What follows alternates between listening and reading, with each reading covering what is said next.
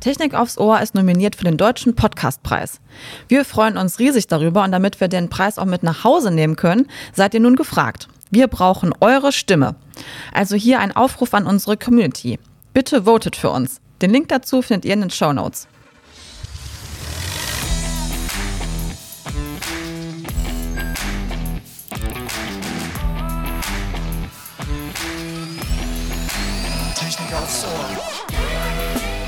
Hallo und herzlich willkommen zu einer neuen Folge von Technik aufs Ohr. Wir widmen uns heute dem Fracking. Ist es zu Recht ein Tabuthema oder eine nicht genutzte Chance in der Energiewende? Ja, durch Fracking könnte man neue Gasvorkommen nutzen, doch die Technik ist hierzulande ein Tabuthema. Wieso das von Nachteil sein kann, besprechen wir heute mit Professor Dr. Frank Schilling. Er ist Professor für Gesteinsphysik und Leiter des Forschungszentrums Geothermie. Ja, Herr Schilling, äh, wir fangen mal mit einer ganz einfachen Frage an für unsere Hörerinnen und Hörer, die sich vielleicht da nicht so auskennen. Was ist denn Fracking überhaupt? Unter Fracking versteht man im technischen Sinn ein gezieltes Aufbrechen von Gesteinen. Im Deutschen gibt es aber neben dieser international üblichen Definition auch ein Gesetz, das 2017 in Kraft gesetzt ist. Da ist der Begriff etwas weiter gefasst recht salopp formuliert, das Aufbrechen von Gesteinen in einem generellen Sinn. Technisch unterscheidet man zwei wesentlich unterschiedliche Fracking-Methoden. Das eine ist, dass ich in einer, einem Gestein einen neuen Bruch erzeuge. Das ist das, was man klassisch unter dem Hydrofrack versteht, also einem mit Wasser ausgeführten Bruchprozess, wenn man das übersetzen würde. Und das andere bezieht sich auf die Stimulation, das heißt eine hydraulische Stimulation von existierenden Störungen. Das heißt, man nutzt zusätzlich zu der Energie, die ich in den Fracking-Prozess hineingehe, noch die Energie, die in den Gesteinen gebunden ist und reaktiviert alte Störungen. Mhm. Mhm. Okay.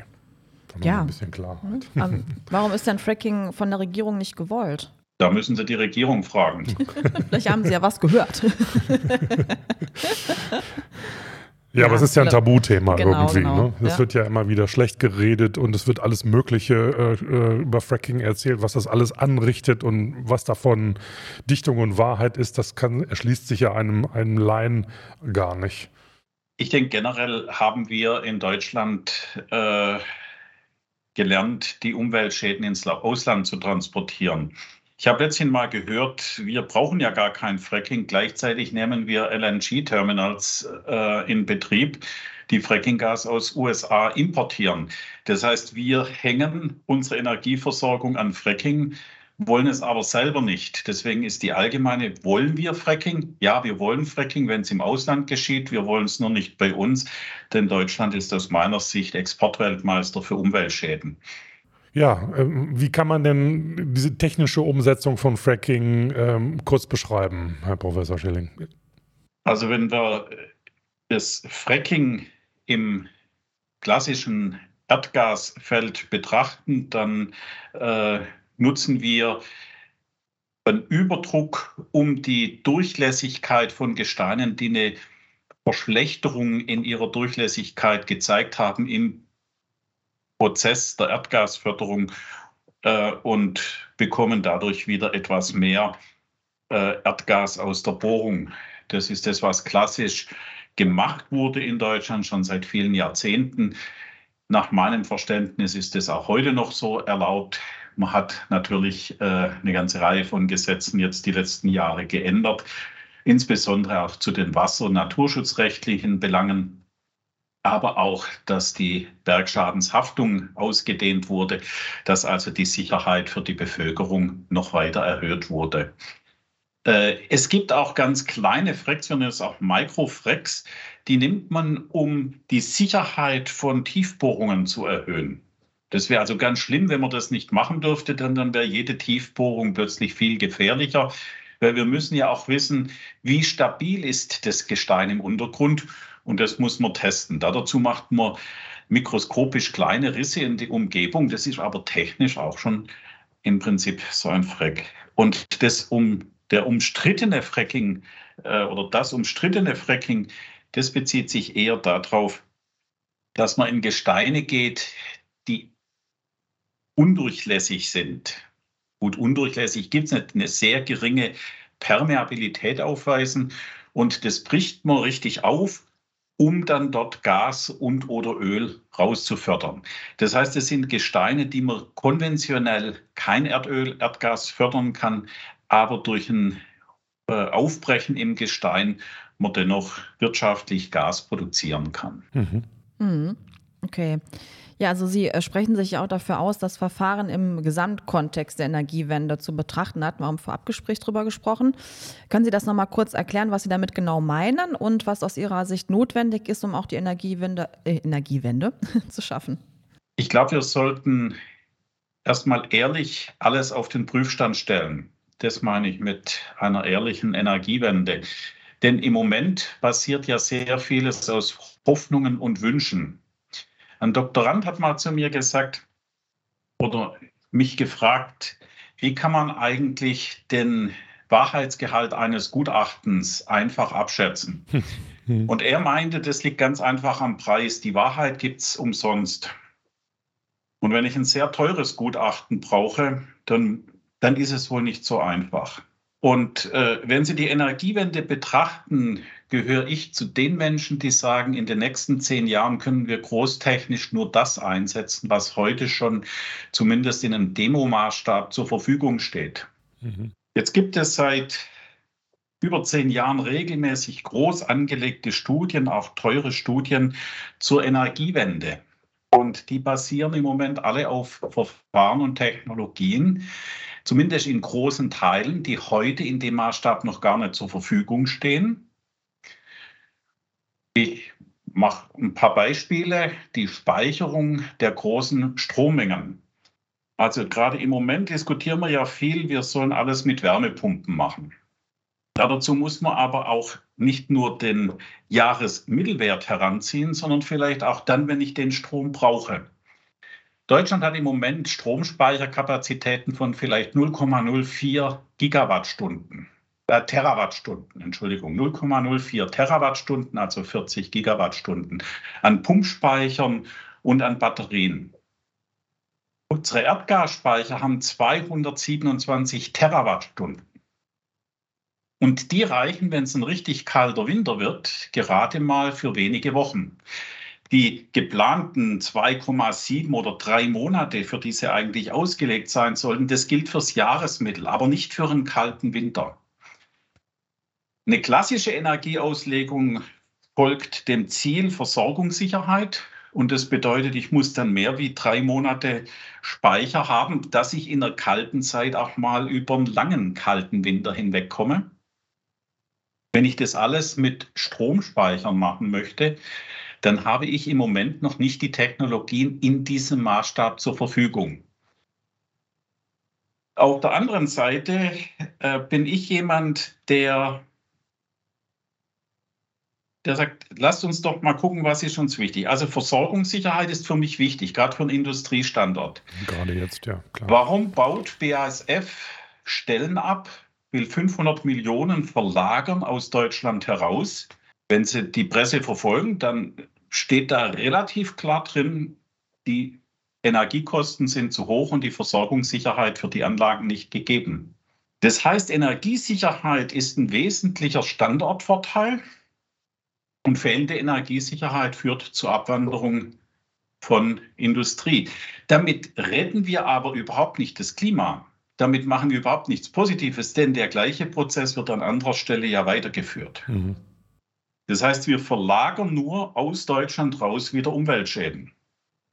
In Deutschland können wir das mit wesentlich höheren Umweltstandards machen. Das heißt, die Verlagerung führt in der Regel zu einem geringeren Klimaschutz und zu höheren Umweltschäden. Und das meine ich mit ehrlich sein.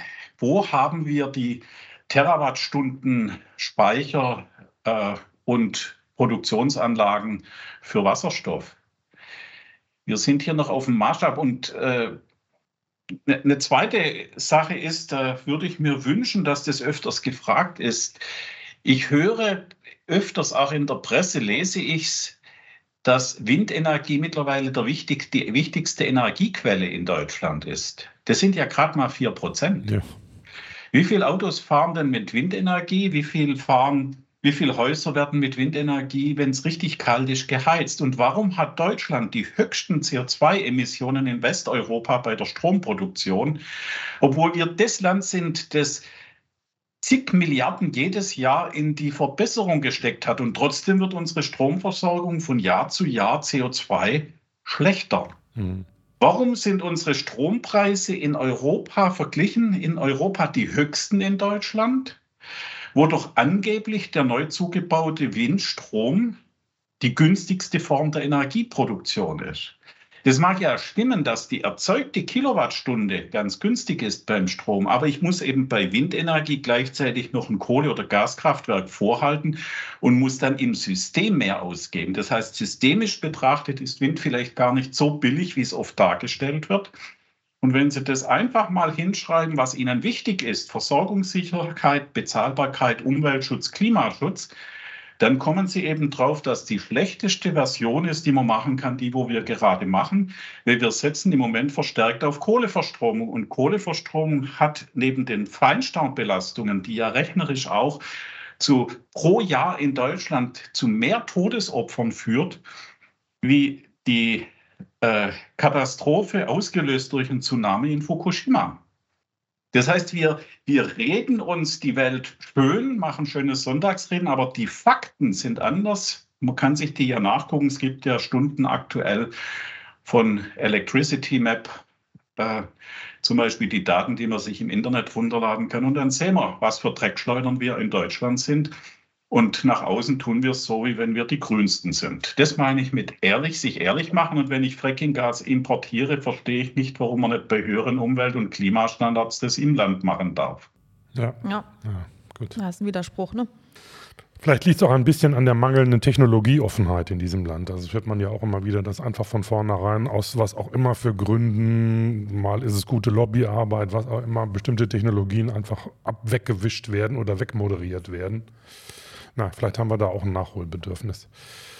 Ähm, es ist politisch wahrscheinlich auch einfacher. Sie haben das ja auch in der hm. politischen Dimension gefragt, äh, gegen etwas zu sein, mhm. wie sich für etwas Neues einzusetzen. Mhm. Und äh, die Energieversorgung ist ähnlich wie Außenpolitik und Rentenversorgung eigentlich kein Thema für kurzfristige äh, Politik, sondern braucht eine langfristige Strategie. Und ich kenne keine aktuell keine äh, belastbare langfristige Strategie in Deutschland, die mit Technologien plant, die schon in der entsprechenden Größenordnung vorhanden sind. Deswegen werden ja auch alle Jahre sehr teure Studien angefertigt. Ja, richtig. Die Wahrheit gibt es ganz billig. Da müssen wir nur in die Nachbarländer gucken. Ja, einfach es haben jetzt sich gerade vor kurzem elf europäische Länder zusammengetan, um Kernreaktoren der dritten Generation zu mhm. bauen. Mhm. Und äh, ich bin ein Freund von Windrädern. Äh, aber mit Windrädern allein werden wir es nicht hinbekommen. Ich bin ein Freund von Geothermie. Mit Geothermie können wir einen großen Beitrag gerade für den Winter mit dem Heizen leisten. Aber wahrscheinlich noch nicht, noch nicht ausreichend in den nächsten fünf bis zehn Jahren. Wir können große Beiträge leisten, auch mit Photovoltaik, aber vielleicht nicht gerade im Winter für die Wärmepumpen. Dann, wenn wir am meisten Strom brauchen, haben wir oft auch eine Dunkelflaute, sprich wir haben dann äh, nachts keinen Wind und damit viel zu wenig erneuerbare Energien im System, um das auszugleichen. Und deswegen braucht man ja diese stofflichen Speicher auch oder eben auch eine eigene Förderung. Mhm. Wir alle stehen vor großen Herausforderungen. Wie können wir als Ingenieurinnen und Ingenieure dazu beitragen, Deutschland zu einem attraktiven Zukunftsstandort zu machen? Wir laden Sie ein zum Deutschen Ingenieurtag am 25. Mai 2023. Dort entwickeln wir gemeinsam Strategien und finden Antworten auf die Herausforderungen von heute und morgen. Freuen Sie sich auf ein hybrides Event der Extraklasse und gestalten Sie mit der VDI-Community am 25. Mai die Zukunft. Mehr Informationen und Anmeldung unter www.vdi.de/dit. Kommen wir zu dieser eigenen Förderung mal zurück. Herr Professor, können Sie denn mal sagen, wie viel Prozent Gas könnten wir denn durch das heimische Fracking am Gesamtaufkommen oder an dem, was wir benötigen, gewinnen? Gibt, kann man also wir haben da ja mhm. verschiedene Stufen, die wir da erstmal durchlaufen müssen. Wir haben eine Potenzialstudie von der BGR zu diesem Thema, also von der Bundesanstalt für Geowissenschaften und Rohstoffe. Und die geht so von einem Potenzial so in der Größenordnung 0,7 bis 2,3 Billionen Kubikmeter Erdgas aus. Das heißt, wir müssten es ja erstmal probieren, um zu wissen, wie viel kriegen wir überhaupt raus, um dann die Abschätzung präziser zu machen. Ich denke, dass die Größenordnung wahrscheinlich so bei 10, 20 Prozent unserer, unseres Erdgasbedarfs läge, wenn wir das komplett nutzen würden für die Zeit, wo wir noch auf äh, Kohlenwasserstoffe angewiesen sind. Von den Kohlenwasserstoffen ist eben das Erdgas das umwelt- und klimafreundlichste wenn man es mit hohen Standards macht. Also Erdgas wird in dem Moment, wo ich das äh, ohne hohe Standards macht, klimaschädlicher wie Kohle. Deswegen ist, wenn ich Transport, Förderung, Nachsorge von Bohrungen betrachte, immer eine Frage einer Gesamtevaluation. Und da ist Erdgas nur dann wirklich richtig gut, um dann auch einzusetzen, wenn ich es mit hohen Umweltstandards und Sicherheitsstandards mache, also zum Beispiel, wie dicht sind die Kompressoren, wie dicht sind unsere Leitungssysteme. Mhm. Okay. Aber 10 bis 20 Prozent ist das schon eine ganze Menge. Ja, das, das finde ich ja. auch, ja. ja. So, ja genau. Sie sind ja auch Leiter des Landesforschungszentrums Geothermie. Da möchten wir auch gerne wissen, was es da genau auf sich hat und was genau erforscht wird. Also das Landesforschungszentrum Geothermie ist im Wesentlichen der Zusammenschluss aller bei uns im Land also Baden-Württemberg, Landes-, nicht Bundesland, äh, aktiven Forschungen, Forschungseinrichtungen zur Geothermie. Das heißt, alle Landeseinrichtungen, die zur Geothermie forschen, sind dort verbunden und diskutieren zukünftige Fragen, entwickeln gemeinsam neue Projekte und untersuchen dann sowohl im Bereich oberflächennahe Geothermie wie tiefe Geothermie ein paar Schlüsselfragen. Wie können wir das A sicherer machen? Wir haben also zum Beispiel Leitfäden entwickelt, äh, eine mitgewirkt bei der Verbesserung der Qualitätsstandards für Erdwärmesonden in Baden-Württemberg, dass so Schäden, wie es in Staufen passiert sind, nicht mehr passieren sollen.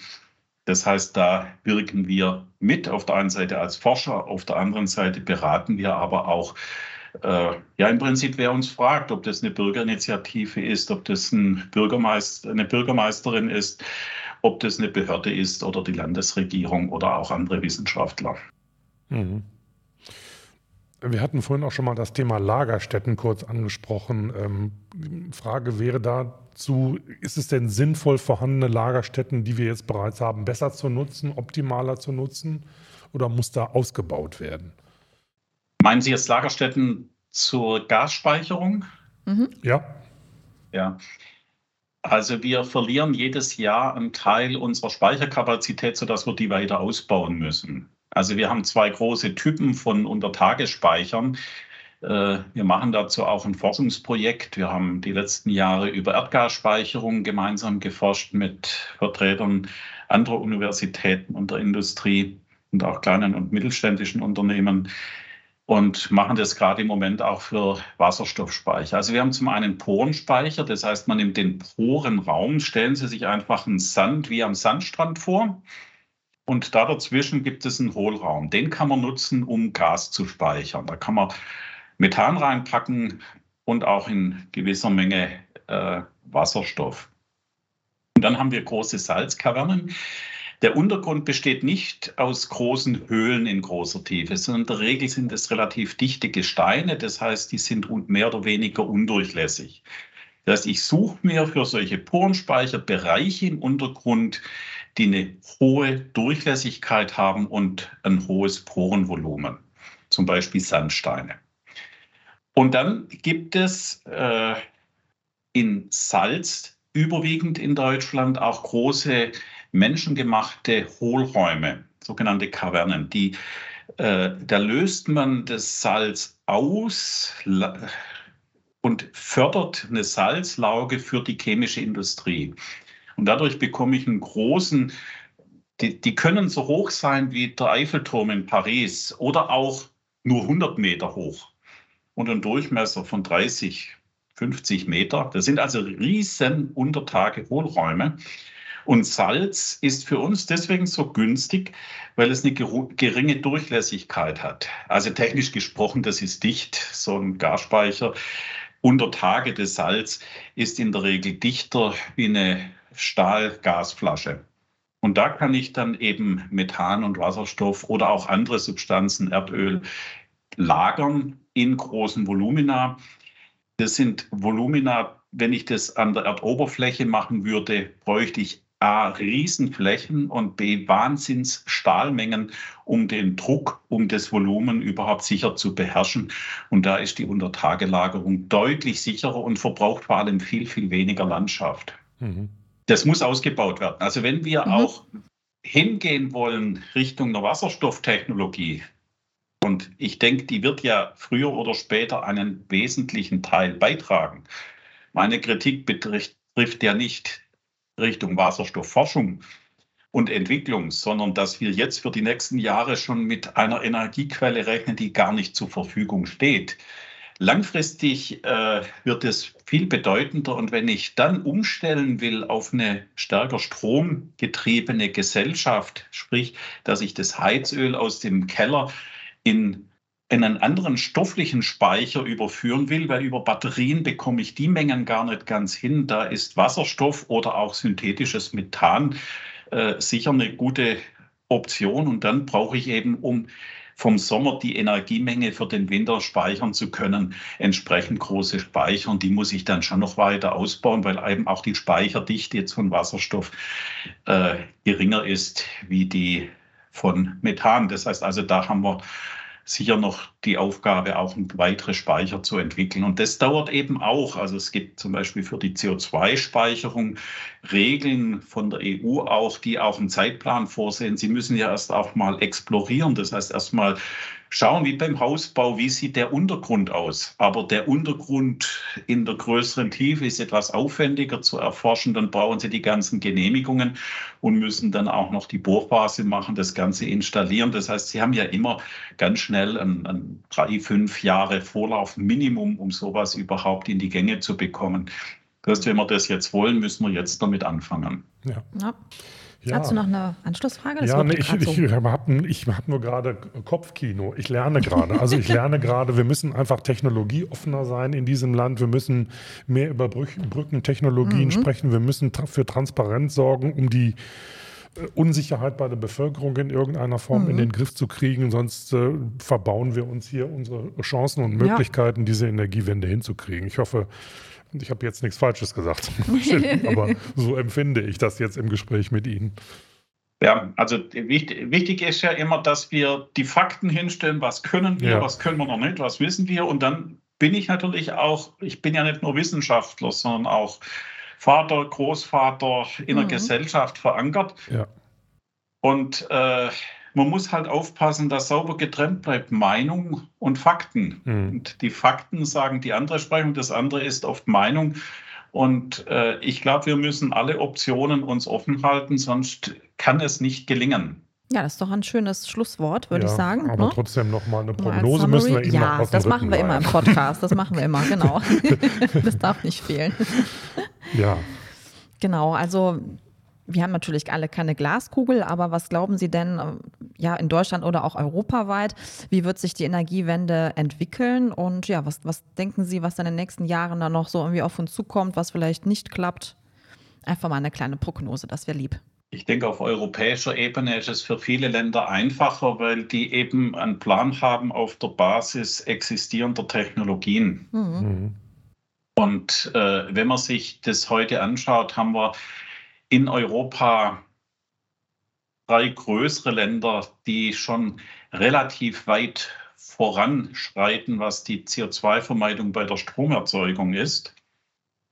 Äh, das eine ist Schweden, das andere ist Frankreich und alle anderen sind, stehen deutlich schlechter da. Und die haben halt so einen Mix aus 50 Prozent Atomstrom, 50 Prozent äh, Erneuerbare. Und in Frankreich, das wissen auch viele nicht, die würden deutlich besser dastehen, wenn in Deutschland die fluktuierende Energiebereitstellung geringer wäre. Das heißt, zum Teil nutzen die Gaskraftwerke, um deutschen äh, Windstrom auszugleichen.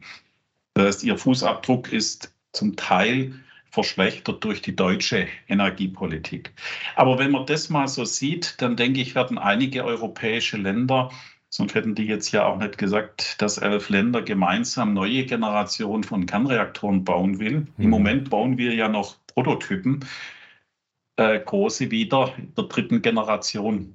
Und ich glaube, dass das ein aus meiner persönlichen Sicht akzeptabler Beitrag ist, denn die Umweltschäden, die bekannt sind, zum Beispiel durch Tschernobyl, selbst wenn man Tschernobyl mitrechnet oder Fukushima, ist eben bedeutend die Gesamtbilanz günstiger wie bei Kohlekraft. Also wie ich gesagt habe, durch Kohlekraft in Deutschland sterben pro Jahr deutlich mehr Menschen, wie in Fukushima äh, durch Radioaktivität gestorben sind oder sterben werden.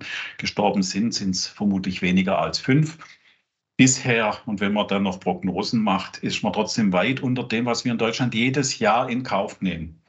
Deswegen meine Hoffnung vielleicht eher formuliert ist, dass wir möglichst schnell von der Kohleverstromung wegkommen auf sauberere Energieträger, um die auch klimafreundlicher sind, dass wir gleichzeitig die Alternativen ausbauen wie Geothermie äh, in einem auch in einem gewissen Umfang Windenergie und vor allem, dass wir viele Dächer mit Photovoltaik nutzen auch Natürlich brauchen wir auch Technologien für unsere, für unsere Infrastrukturen wie die Transportinfrastruktur.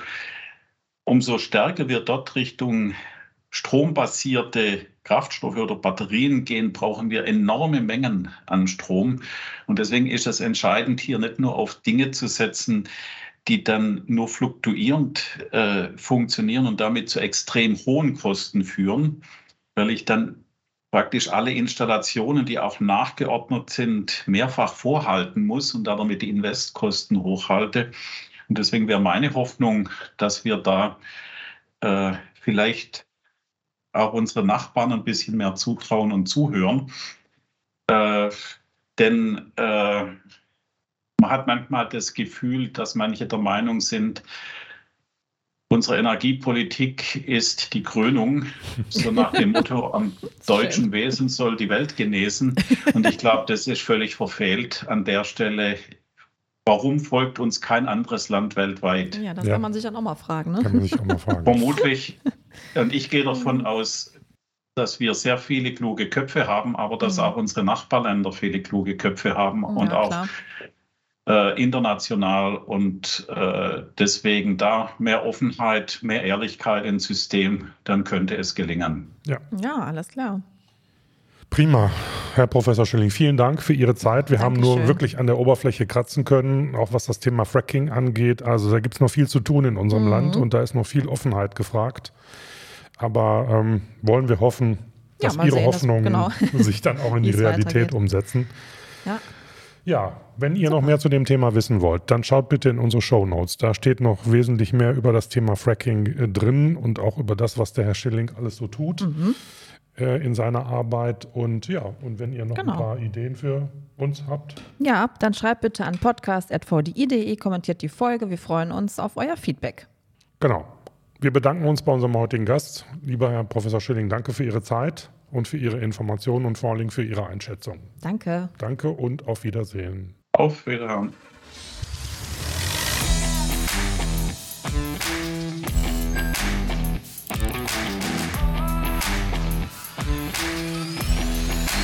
Technik aufs Ohr.